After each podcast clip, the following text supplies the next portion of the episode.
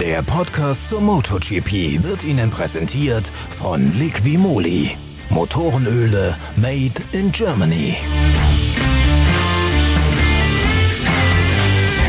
Wheelie, der neue Podcast zur Motorrad-Weltmeisterschaft, nimmt euch mit an die Adriaküste. In Misano in der Nähe von Rimini fand die erste Hälfte eines Doppelschlags auf dieser Motorrad-Traditionsrennstrecke statt. Im kommenden Jahr, wenn dann wieder ganz normal gefahren werden darf, hoffentlich nach Corona, werden wir in der Zeitschrift Pitwalk unsere MotoGP-Sektion weiter und weiter ausmehren. Und dann werden wir uns ganz sicher auch mal gerade das stimmungsvolle Rennen in Misano vornehmen für eine Reisegeschichte mit vielen Tipps, was ihr dort dort in der Region von Misano und an der Adriaküste bei Rimini alles unternehmen könnt, wenn ihr den MotoGP, diese Volksfeststimmung am italienischen Stiefel dort miterleben möchtet. Für jetzt sind gerade mal 10.000 Zuschauer zugelassen gewesen und die MotoGP erlebt deswegen hinter teils verschlossenen Türen ein kurioses Rennen, an dessen Ende ein neuer WM-Spitzenreiter steht, nämlich Andrea Dovizioso und das, obwohl Dovizioso selbst ein bestenfalls mäßiges Rennen zu verbuchen gehabt hat.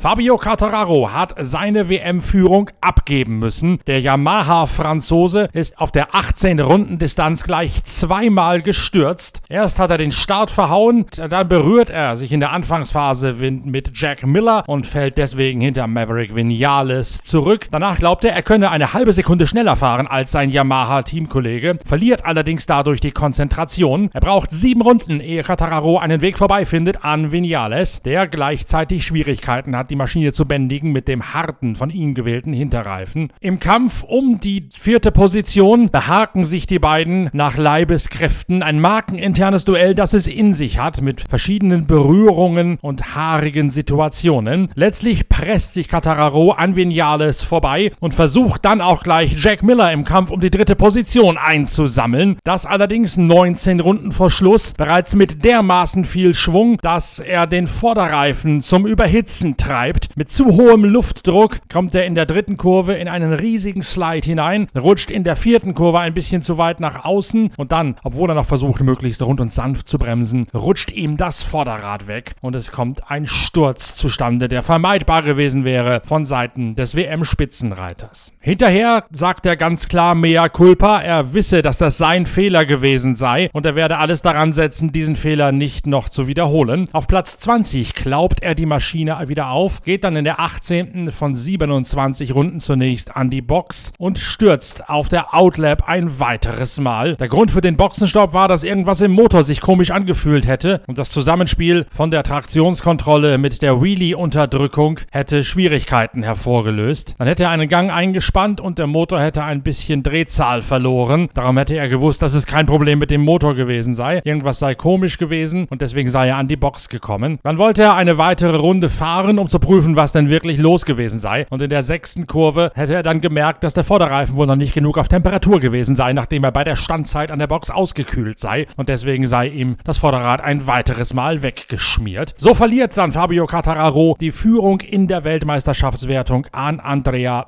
Dovizioso. Beim Testen am Dienstag und einem weiteren Rennwochenende möchte Cattararo dann diesen Nuller und diese schon ein bisschen peinlich wirkende Vorstellung, von der er selbst sagt, es sei ein Anfängerfehler gewesen, vergessen machen.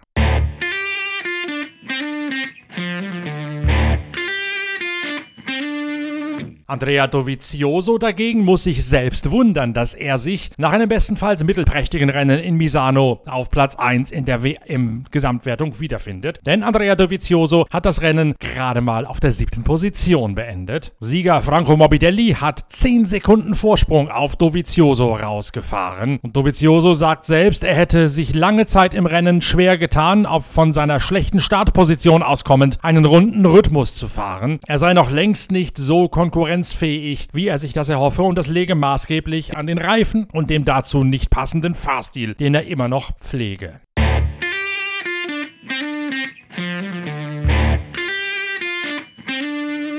Der gerade angesprochene Jack Miller liegt lange Zeit auf der dritten Position, dann allerdings gehen seine Reifen in die Knie, sodass der Primark Ducati-Fahrer bis auf die achte Position zurückfällt. Damit konsolidiert er trotzdem Platz 3 in der WM-Gesamtwertung mit nur 12 Punkten Rückstand auf den neuen Spitzenreiter Dovizioso. Nach diesem Rennen sagt er, es sei sehr wunderlich gewesen, dass in seinem Kopf schon das Titelrennen herumspuke, denn jedes Mal, wenn ein Fahrer an ihm vorbeigefahren sei und er sich nicht habe zur Wehr setzen können, aufgrund seiner nachlassenden Reifen, hätte er das Kalkulieren und Rechnen angefangen, was das jetzt im Hinblick auf die WM-Gesamtwertung bedeutet, wo der Fahrer, der ihn gerade überholt hätte, rangiere und wo er selbst sich dann einreihen würde. Andrea Dovizioso, also der neue Spitzenreiter, Fabio Cattararo nach dem Nuller auf der zweiten Position und dann auf Rang 3 Jack Miller. Miguel Oliveira 16 Punkte hinter Jack Miller auf der zehnten Position. Das zeigt euch schon einmal, wie unheimlich eng umkämpft die MotoGP in dieser wunderlichen Rumpfsaison des Corona-Jahres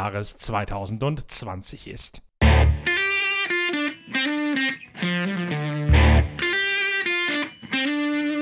Valentino Rossi hätte um Haaresbreite aufs Podest fahren können. Er ist auf den letzten Drücker, nämlich genauer gesagt in der letzten Runde, geht Juan Mir vorbei am Doktor auf dem Heimrennen. Hätte Rossi es geschafft, diese Attacke des Suzuki-Fahrers abzuwehren, dann wäre es in diesem Jahr das erste Treppchen gewesen, auf dem ausschließlich VR46-Fahrer, also Schützlinge von Valentino Rossi oder der Doktor selbst, auf dem Podest gestanden hätte. Franco Morbidelli und Francesco Bagnaia, die ersten beiden, sind beide beides Zöglinge aus dem Nachwuchsförderprogramm von Valentino Rossi. Morbidelli gewinnt vor Banaya und sagt entsprechend sei er sehr, sehr stolz auf seine Nachwuchsförderung.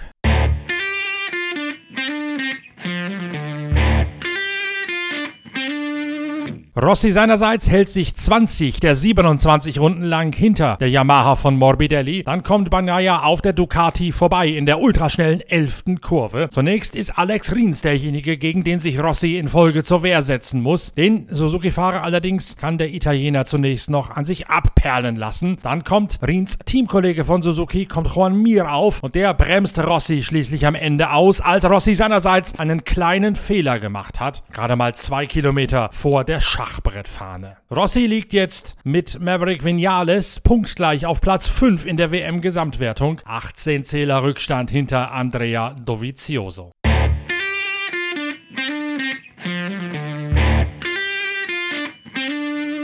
Ein Geheimnis dafür, warum Valentino Rossi so viel besser gewesen ist als Alex, äh, als Maverick Vinales, liegt an der Reifenwahl für dieses Rennen. Rossi hat sich noch auf dem Startplatz entschieden, doch die mittelharte Mischung aufziehen zu lassen, während Maverick Vinales, der von der Pole Position aus losgefahren ist, als einziger Fahrer aus der Spitzengruppe mit dem harten Hinterreifen losgefahren ist. Deswegen hat er sich letztlich nur auf Platz 6 ins Ziel retten können.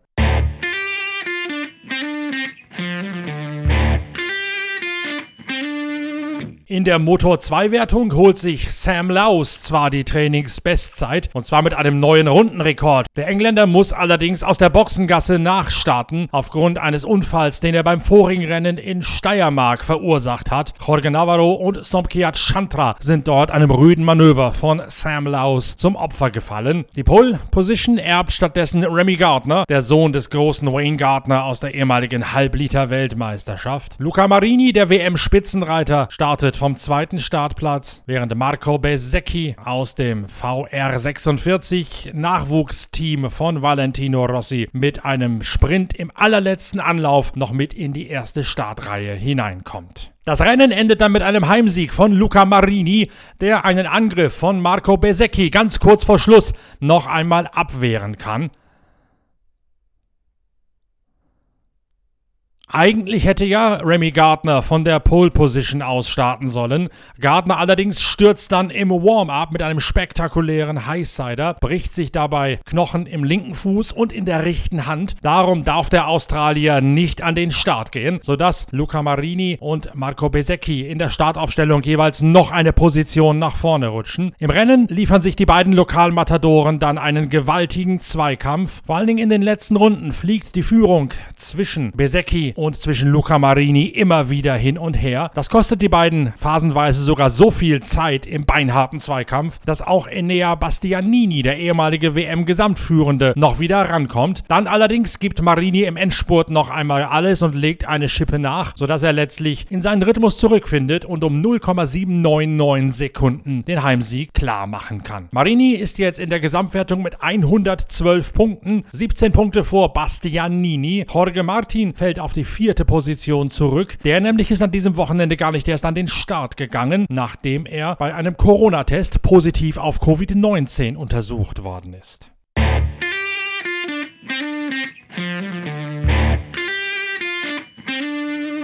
Und die Deutschen, beziehungsweise die deutschsprachigen, nachdem Marcel Schrötter vom Team Liquimolli Intact GP schon am Freitag eine sehr gute Pace vorlegt und sich dabei auch nicht von zwei Stürzen aus der Ruhe bringen lässt, ist er auch am Samstag zunächst wieder gut dabei, verliert nur zwei Zehntel im freien Training auf die ersten drei und hat auf Platz 12 fahrend seinen Platz im Q2 Qualifying sicher. In der viertelstündigen Sitzung liegt der 27-Jährige ganz bis zum Schluss an vierter Stelle und rutscht dann noch auf den siebten Rang ab. Aufgrund der Boxengassen nach Nachstartstrafe gegen Polesetter Sam Lowe klettert Marcel Schröter trotzdem auf Rang 6 und damit ans äußere Ende der zweiten Startreihe. Tom Lüthi hingegen beklagt, dass er auf den Bodenwellen nicht sonderlich gut zurechtkommt. Er hat das Gefühl, dass die Bodenwellen viel zu, äh, viel zu extrem ins Motorrad hindurchschlagen und er ist deswegen nicht mehr so richtig auf der Linie halten und den Speed nicht mehr mitnehmen könne. Er würde sich gerne schneller reinrollen lassen, das allerdings sei mit der momentanen Abstimmung des Bikes in der Qualifikation noch nicht möglich und deswegen qualifiziert sich Tom Lüthi aus der Eidgenossenschaft für den zwölften Startplatz. Daraus wird für den Schweizer Kalex-Piloten Platz 11 aufgrund der erwähnten Strafe. Im Rennen kann Tom Lüthi dann nach einem sechsten Platz aufatmen. Sowohl die Teamarbeit, die die Maschine noch einmal besser abgestimmt hat, als auch der unbeugsame Wille des erfahrenen Schweizers sorgt dafür, dass er das Wochenende noch in seine Richtung umdrehen kann. Tom Lüthi startet von Platz 11 in die 25 Runden Schlacht, holt sich gleich in der ersten Runde die sechste Position Position, versucht dann noch weiter nach vorne aufzuholen, attackiert sogar noch Augusto Fernandez, doch dabei klappt ihm beinahe das Vorderrad ein, sodass er es letztlich lieber mit Rang 6 bewenden lässt. Dadurch kommt er auch unter die ersten 10 der Weltmeisterschaft zurück. Sicher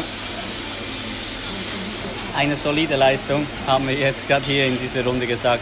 Eine wirklich solide Leistung, glaube ich, nach diesem Wochenende von uns allen, von der ganzen Crew, von mir im Rennen. Es war sehr, sehr, sehr zäh. Es war hart. Ich musste hart kämpfen. Ähm, ich hatte einen sehr guten Start. Das hat mir viel geholfen. Da war ich wirklich ready. Dann konnte ich eigentlich einen guten Rhythmus gehen. Hatte dann, als ich Marcel überholt habe, einen kleinen Fehler. Dann hat er den Platz wieder zurückgewonnen. Ähm, danach hatte ich ein bisschen Gerangelei mit Dijan Antonio, war das. Normaler Kampf. Da habe ich auch ein bisschen Zeit verloren, aber ich konnte eigentlich immer wieder einen guten Rhythmus gehen. Ähm, mit äh, Fernandes dann, er kam dann auch vorbei, hat dann eine kleine Lücke aufgemacht und dann zum Schluss konnte ich eigentlich nochmal ranfahren. Ich habe da wirklich ein bisschen taktiert, konnte dann nochmal pushen, ranfahren, aber wirklich um eine Attacke zu starten in der letzten Runde hat es einfach nicht gereicht. Ich hatte einen Vorderradslide in der zweitletzten Runde in der letzten Kurve das ist mir das Vorderrad komplett eingeklappt und das war dann für mich schon das Zeichen, okay, die halbe Sekunde oder sieben Zehntel, was es war, kann ich nicht mehr gut machen in der letzten Runde. Das war dann over the limit und so musste ich diesen, ich sage jetzt doch mal, für die Umstände sehr guten sechsten Platz mitnehmen. Erstmal runterfahren, erholen, es war ein strenges Wochenende. Ähm, und dann packen wir es wieder von vorne an. Wir wollen weiter Schritte vorwärts machen. Es war heute ein Grundstein. Ich bin froh, dass wir jetzt nochmal auf der gleichen Strecke fahren. Das ist für uns alle gut. Und dann können wir einfach weiterarbeiten und weiter kämpfen. Wir, wir werden, ich werde den Kopf nicht hängen lassen, wir werden weitermachen. Marcel Schrötter dagegen muss sich zunächst einmal den Staub abwischen, bevor er sein Fazit ziehen kann. Zunächst liegt er sogar in Reichweite der Treppchenpositionen, doch nach einigen ziemlich haarigen Rutschern muss der 27-Jährige schnell erkennen, dass es dazu nicht reichen kann. Er lässt die Spitze ziehen und nach ein paar Duellen, unter anderem mit seinem Teamkollegen Lüthi, ordnet er sich an fünfter Position ein. Dann versucht er noch, den Abstand auf Savi Vierge vor sich zu schließen und gleichzeitig seine Verfolger auf Abstand zu halten. Das allerdings misslingt und es kommt kommt zu einem weiteren Ausrutscher. Ich extrem viele kleine Rutsche am Hinterrad, was so übers Wochenende nicht so unbedingt bekannt war, äh, weil der Tipp doch extrem gut war eigentlich. Und dadurch eigentlich bin ich oft in die Zweikämpfe verwickelt worden, weil ich dann oft äh, Speed hatte für die Gerade und dann sind die Gegner natürlich ähm, besser rausgekommen aus den Kurven und so hat man sich selber eigentlich in Schwierigkeiten gebracht. Aber ja, und dann habe ich meinen Rhythmus gefunden, aber ich konnte nicht schneller. Also ich war in Reichweite, aber, aber habe einfach am Anfang dann durch diese kleinen Fehler ein bisschen verloren und habe eigentlich versucht dran zu bleiben, dran zu bleiben. Es war extrem anstrengend, weil wenn es aber nicht unbedingt äh, locker läuft, dann ist es wird so Rennen extrem anstrengend. Und ich habe gekämpft, um, äh, um, um, die Gegner hinter mir zu halten, die hinter mir waren. Und äh, Tom kam ja auch mal äh, zwischenzeitlich vorbei. Und äh, dann hatte ich mein eigenes Problem im ersten Gang, ist mir der Gang auf Gang rausgeguckt. Kleinigkeiten waren dabei, die es aber erschwert haben. Und ja, der Sturz, das ist natürlich extrem ärgerlich. Das, das darf nicht passieren, aber wenn man natürlich alles gibt und kämpft, dann passiert sowas mal. Aber ja, wir müssen dann solche Platzierungen auch manchmal wieder nach Hause bringen. Deswegen äh, ist man extrem enttäuscht, aber wir waren dabei und wir werden auf jeden Fall nächste Woche wieder angreifen. Auch wenn auf die absolute Spitze, die teils mit selben Maschinenmaterial unterwegs ist, wie beispielsweise Luca Marini und Marco Besecchini, auch Kalex Triumph fahren, noch einiges fehlt, sieht auch Teammanager Jürgen Link einen starken Aufwärtstrend. Und den gilt es jetzt bei den Testfahrten am kommenden Dienstag weiter zu untermauern und dann am nächsten Wochenende noch weiter in zählbare Resultate umzusetzen. Ja, Marcel hat gut gekämpft. Er hat natürlich äh, versucht, dass er einfach seine Gegner auf Distanz hält, weil das war eigentlich auch richtig zu dem Zeitpunkt und ist halt leider die Front einklappt, das kann passieren, aber grundsätzlich war das auf jeden Fall äh, sehr positiv, was wir da gesehen haben von Marcel. Das müssen wir jetzt abhaken und nächste Woche kann er es hoffentlich ausbügeln. Es war auf jeden Fall eine deutliche Steigerung zum Training und und die Rundezeiten waren auch akzeptabel. Das war eigentlich alles in Ordnung. Soweit, das war auf jeden Fall, äh, hat er das Ergebnis von Spielberg bestätigt. Aber wir müssen halt trotzdem schauen. Uns fällt halt einfach noch ein bisschen was bei beiden Fahrern zur Spitze. Da müssen wir einfach nur zulegen. Aber grundsätzlich sieht es so aus, dass es bei beiden in die richtige Richtung geht.